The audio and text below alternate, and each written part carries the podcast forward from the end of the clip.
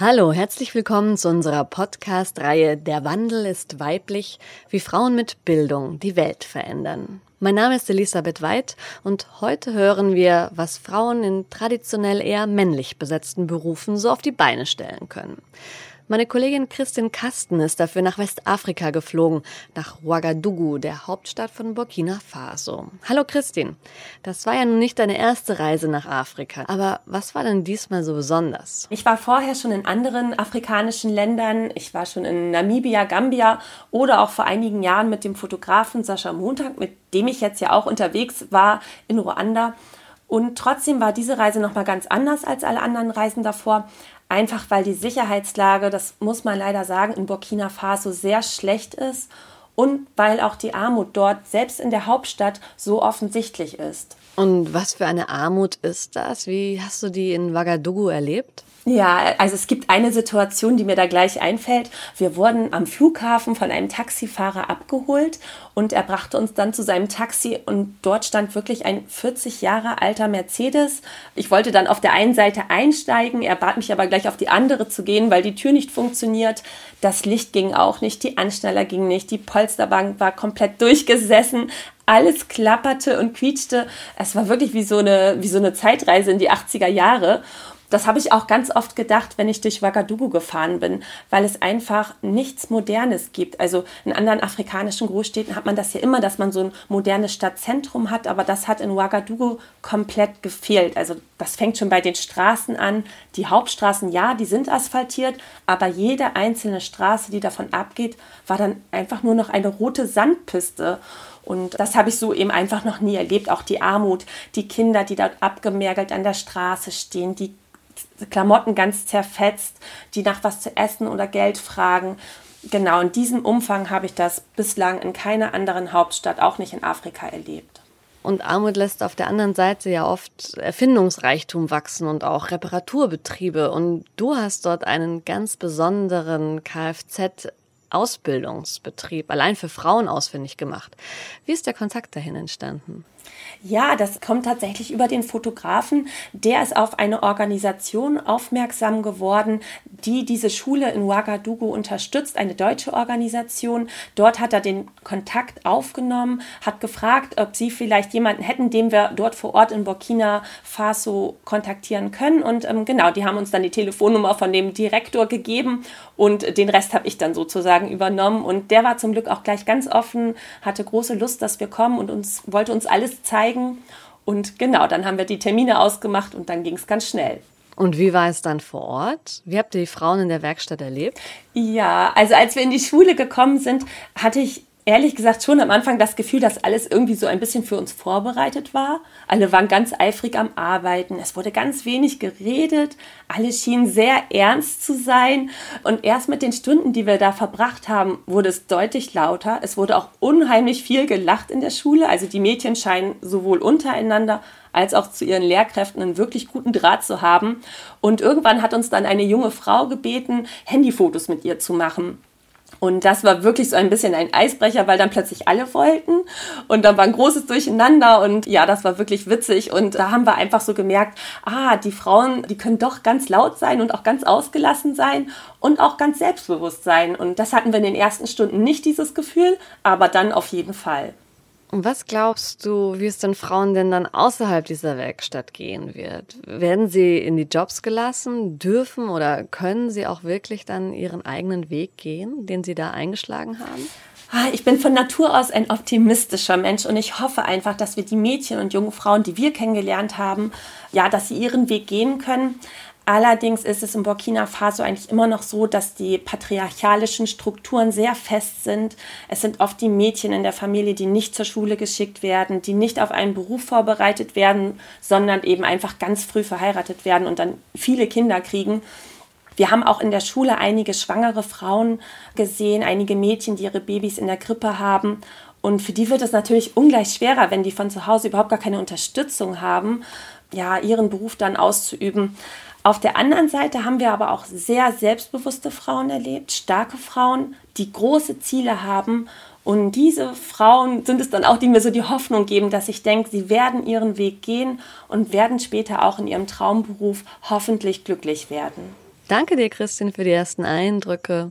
Hier fängt jetzt die Schule in Ouagadougou an. Dir auch vielen Dank.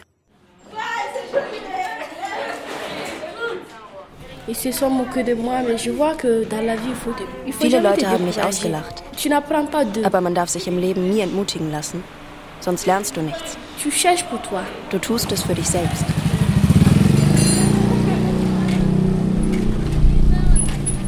Motorradfahren war in dem westafrikanischen Land Burkina Faso lange Zeit Männersache. Heute brausen auch die burkinischen Frauen selbstbewusst über die roten Sandpisten. Doch in den Kfz-Werkstätten am Straßenrand prägen nach wie vor Männer das Bild. Ein Ausbildungszentrum in der Hauptstadt Ouagadougou will das ändern. Auf knatternden Mopeds und quietschenden Fahrrädern kommen die angehenden Mechanikerinnen in ihren blauen Arbeitsanzügen am frühen Morgen auf den Hof gefahren. Eine von ihnen ist Berenice Sigani. Die 17-Jährige ist in ihrem letzten Ausbildungsjahr als Kfz-Elektrikerin. Ich habe gesehen und gelesen, wie die Mechaniker arbeiten. Das hat mir gefallen. In Zukunft wird es immer mehr Fahrzeuge geben. Man hat also in der Mechanik gute Chancen, wenn man wirklich arbeiten will. Und das will sie, unbedingt. Jeden Morgen fährt sie acht Kilometer mit ihrem klapprigen schwarzen Fahrrad über die staubigen Straßen zur Schule. An Tagen, an denen ein anderes Familienmitglied das einzige Fahrrad braucht, läuft sie. Ihr großer Wunsch? Ihrer Familie und sich selbst ein besseres Leben ermöglichen.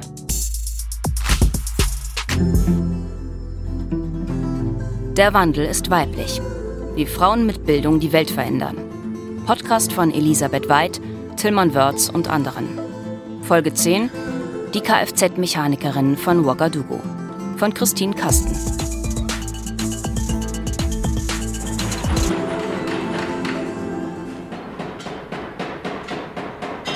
Über den Hof des Ausbildungszentrums schallt der Lärm aus drei Lernwerkstätten. Dort schweißen, schrauben und hämmern angehende Karosseriebauerinnen, Lackiererinnen und Kfz-Elektrikerinnen.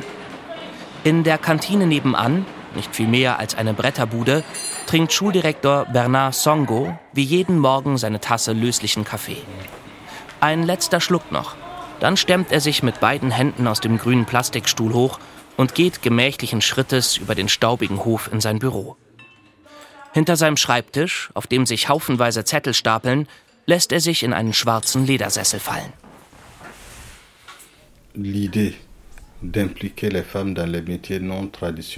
Die Idee, Frauen in nicht traditionelle Berufe einzubinden, entstand Mitte der 90er Jahre. Schon damals hatte man festgestellt, dass etwa 52 Prozent der Bevölkerung in unserem Land Frauen sind. Es gibt aber nur wenige zukunftsträchtige Berufe, die von Frauen ausgeübt werden. Praktisch alle fortschrittlichen Berufe waren in den Händen von Männern. Und das war für mich eine soziale Ungerechtigkeit, an deren Beseitigung wir arbeiten mussten. Zusammen mit Kollegen gründete der Lehrer die Hilfsorganisation Atu Yenenga. Der Name erinnert an Prinzessin Yenenga, eine legendäre Kriegerin, die im 12. Jahrhundert für ihr Königreich, aber auch für ihr Recht auf Selbstbestimmung kämpfte. Nach ihrem Vorbild macht sich die Hilfsorganisation seit über 25 Jahren für die berufliche Zukunft von Mädchen stark. Vier Ausbildungszentren betreibt der Verein mittlerweile landesweit und bildet dort Mädchen und junge Frauen auch in solchen Berufen aus, die bislang traditionell den Männern vorbehalten waren. Und der Wandel ist dringend nötig. Viele Mädchen in Burkina Faso besuchen keine weiterführende Schule. Noch immer ist fast jede dritte junge Frau arbeitslos. Nous, ce que nous voulons transmettre, c'est de faire comprendre vraiment wir wollen den Mädchen hier vermitteln und ihnen verständlich machen, dass der nicht traditionelle Beruf keineswegs eine Männerdomäne ist, sondern ein sehr sicherer Weg, um eine echte wirtschaftliche Ermächtigung der Frau zu erreichen.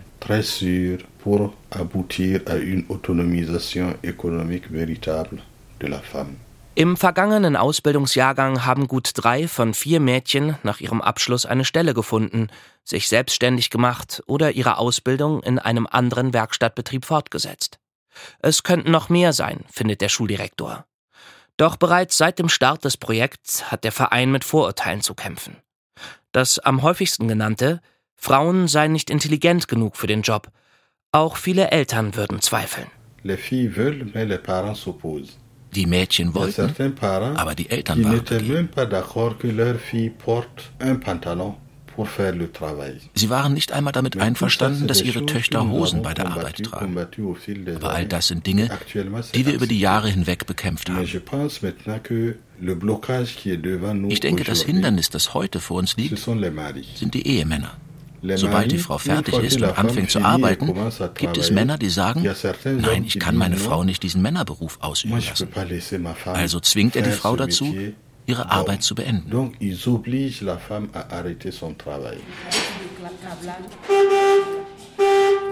Aufhören kommt für die Schülerin Berenice nicht in Frage. Gerade lernt sie, wie der Stromkreislauf eines Autos funktioniert. Hupe, Licht, Ventilator. Der Wagen, an dem Berenice und ihre Kolleginnen in der Werkstatthalle arbeiten, ist ein 30 Jahre alter weißer Peugeot. Autos, die bei uns längst Oldtimer-Status hätten, sind im Straßenbild der Hauptstadt Ouagadougou die Norm. Rostige Karosserien, fehlende Rücklichter, Türen, die sich nicht mehr öffnen lassen. Die Lernwerkstatt hat sich der Realität auf der Straße und den vielen kleinen Werkstätten im Land angepasst. Modernes Werkzeug, hochwertige Ersatzteile oder Computertechnik sucht man hier vergeblich. Die Schülerinnen sollen die Fahrzeuge mit einfachen Mitteln reparieren und sich gegenseitig helfen.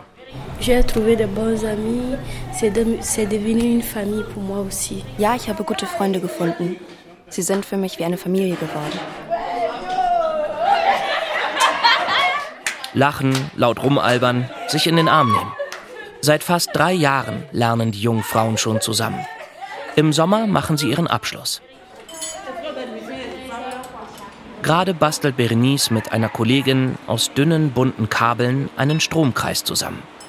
Die Ventilatoren laufen schon, die Hupe funktioniert noch nicht. Dann endlich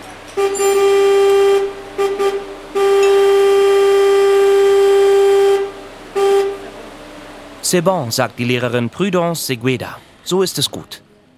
Die studierte Mechatronikerin ist seit einem Jahr im Ausbildungszentrum.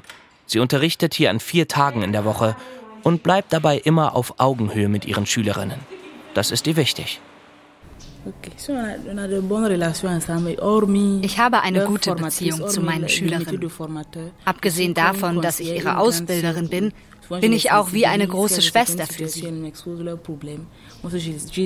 sie Probleme haben, berate ich sie nach bestem Gewissen. Dann finden sie ihr Lächeln wieder. Die Jugend gewinnt. Andere kommen sehr unglücklich von zu Hause in meinen Unterricht. Ich gebe ihnen dann Ratschläge fürs Leben.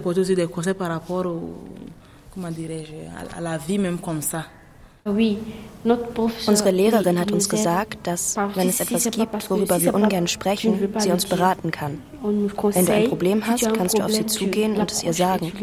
Sie ist immer freundlich. Die angehende Karosseriebauerin Nana Aji ist 22 und ebenfalls in ihrem dritten Ausbildungsjahr. Auch sie lobt die Hilfsbereitschaft der Lehrkräfte und deren offenes Ohr, wenn es um die finanziellen Sorgen der Familien geht. Viele Eltern müssen sich die Schulgebühren wortwörtlich vom Mund absparen. 50.000 Ziffer Franc pro Schuljahr, umgerechnet rund 75 Euro. Das ist im Vergleich zu anderen Schulen nicht teuer. Für Nanas Mutter, die ihre Tochter allein großzieht, ist es trotzdem viel Geld. Aber deswegen aufgeben? Auf keinen Fall. Meine Mutter ist diejenige, die mich ermutigt. Also muss ich alles geben und viel lernen. Der Druck auf die Mädchen ist groß. Wer in Burkina Faso gut verdient, entlastet die Familie und kann ihr im besten Fall sogar finanziell unter die Arme greifen. Nanas Traum von einer eigenen Werkstatt oder einer zusätzlichen Ausbildung in einer der großen Werkstätten Ouagadougus muss erst mal warten. Ich würde mich gerne noch weiterbilden, aber ich muss erst mal arbeiten, um meine Familie zu unterstützen. Wie knapp das Geld in vielen Familien ist, weiß die Lehrerin Prudence. Mal fehlt den jungen Frauen nur das nötige Kleingeld für ein Mittagessen oder den Bus. Dann hilft Prudence ihnen aus, steckt ihnen was zu. Doch oft gehen die Probleme tiefer. Armut, häusliche Gewalt, Hunger. Die Not der Menschen in dem krisengeschüttelten Land ist erdrückend. Burkina Faso zählt zu den ärmsten Ländern der Welt. Seit Jahren überschwemmt eine Welle der Gewalt das Land. Der Terror im Namen eines radikalen Islams breitet sich wie ein Flächenbrand aus. Über Teile des Nordens und Ostens des Landes hat die Regierung längst die Kontrolle verloren. Die prekäre Sicherheitslage facht die Armut weiter an. An den Ampeln stehen Kinder, drängen sich an die wartenden Autos und führen ihre Hände immer wieder an den Mund. Ihre Kleider zerrissen, die Gesichter mit rotem Staub bedeckt. Auch die Familien der meisten Auszubildenden sind arm. Vielen Mädchen fehlt ein Elternteil, manche sind Vollwaisen. Und so schimpft die Lehrerin auch nicht, wenn ihre Schülerinnen unkonzentriert sind oder auf ihren Holzpulten einschlafen.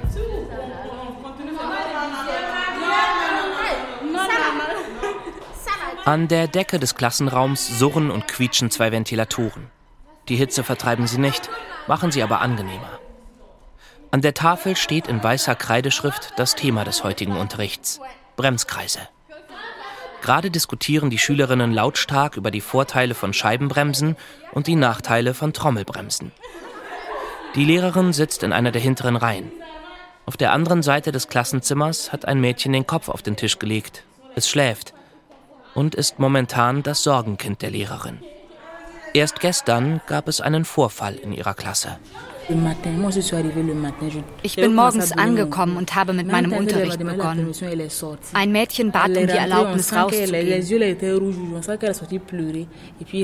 Als sie wieder zurückkam, waren ihre Augen rot. Ich hatte das Gefühl, sie ist zum Weinen rausgegangen. Und dann war es, als würde sie ohnmächtig. Aber es war ein Asthmaanfall oder sowas in der Art. Auch andere junge Frauen sind in meinem Unterricht schon ohnmächtig geworden. Aber aber ich habe sie noch nie in so einem Zustand gesehen. Das Mädchen hat dann akzeptiert, sich der Psychologin anzuvertrauen. Die Schulpsychologin Aseta Konombo sitzt in einem knallroten Manchester United-Trikot in einem 2 mal 2 Meter kleinen Raum an ihrem Schreibtisch. Das Fenster ist nur durch Lamellen von der Straße getrennt. Vom nahen Pausenhof einer Grundschule weht das Kreischen und Lachen der Kinder herüber, in Aseta Konombos Büro fließen dagegen oft Tränen. So auch bei dem Mädchen, das gestern hier an ihrem Schreibtisch saß.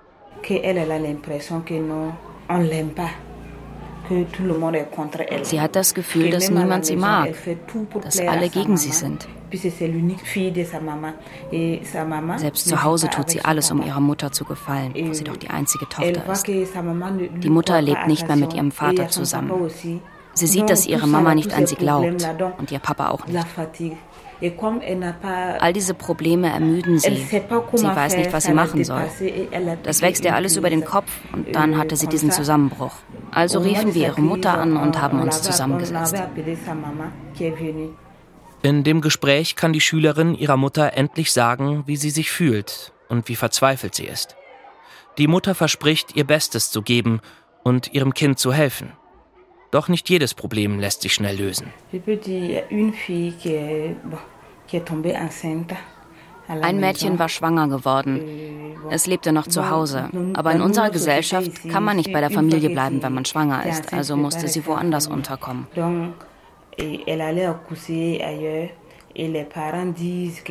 Und ihre Eltern sagten, dass die Tochter ihr Kind dem Vater übergeben muss, damit sie ihr Studium fortsetzen kann. Und tatsächlich haben sie ihr das vier Wochen alte Kind weggenommen. Das Mädchen ging zu Aseta Konombo und bat sie um Hilfe. Also stieg die Psychologin auf ihr Motorrad, fuhr die 15 Kilometer zum Haus der Familie und sprach mit den Eltern. Am Ende durfte die Tochter nicht nur ihre Ausbildung weitermachen, sondern bekam auch ihr Kind zurück. Dass Schülerinnen schwanger werden, kommt immer wieder mal vor. Die Schule ist darauf eingestellt. Frauen in Burkina Faso bekommen im Durchschnitt knapp fünf Kinder. Bis 2050 soll sich nach Schätzungen der Vereinten Nationen die Bevölkerung des Landes fast verdoppelt haben. Für den Schuldirektor ist eine Schwangerschaft kein Grund, die Ausbildung abzubrechen. Neben dem psychologischen Dienst gibt es noch weitere Hilfsangebote an der Schule. Nous avons euh, Par exemple, créer la crèche wir haben zum Beispiel auch eine Krippe eröffnet. Wenn Sie schwanger sind und dann entbunden haben, können Sie Ihre Kinder in der Krippe sicher unterbringen und weiterhin an der Ausbildung teilnehmen. Das hilft Ihnen, das alles nicht aufzugeben. Die Frau wird psychologisch unterstützt und sobald sie wieder hier ist, versuchen wir das Kind in die Krippe aufzunehmen, damit es weitergehen kann. Weitergehen, nicht aufgeben, den eigenen Traum verfolgen. Das wünscht sich der Direktor für seine Auszubildenden. Und er unterstützt sie dabei nicht nur während der Ausbildung, sondern auch in der Zeit danach. Nous avons même mis en place un fonds de microcrédit qui s'occupe de financer wir haben sogar einen Mikrokreditfonds eingerichtet, der sich mit der Finanzierung des Geschäftsplans der Schülerinnen befasst, die ihr eigenes Unternehmen eröffnen wollen. Über diesen Mikrokreditfonds finanzieren wir die Gründung und Entwicklung von Unternehmen. Doch um Erfolg zu haben, brauche es noch mehr, nämlich Vertrauen in sich selbst und die eigene Stärke. Euh, Wenn Sie diese Energie von der wir hier sprechen, nicht haben, können sie sich nicht einmal auf dem Arbeitsmarkt behaupten. Man muss diese Kraft haben, um sich durchsetzen zu können. Und so glauben wir wirklich, dass die Mädchen gestärkt aus der Schule kommen und davon überzeugt sind, dass sie es können und sich auf dem gleichen Terrain wie die Männer bewegen. Viele Absolventinnen haben es geschafft. In einem Raum hängen Werbeplakate, auf denen Frauen stolz und lachend inmitten ihrer Werkstätten stehen. Die Plakate sollen den nachfolgenden Generationen als Vorbild dienen, sie anspornen, sich große Ziele zu stecken. Auch Berenice träumt von einer erfolgreichen Karriere.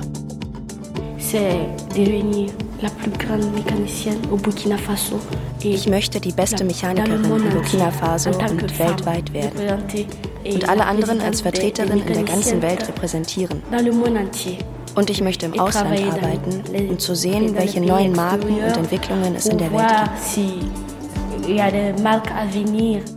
Für Berenice und ihre Mitschülerinnen ist für heute Feierabend. Sie schieben das schwere Rolltor der Werkstatt zu. Sie machen auch das gemeinsam.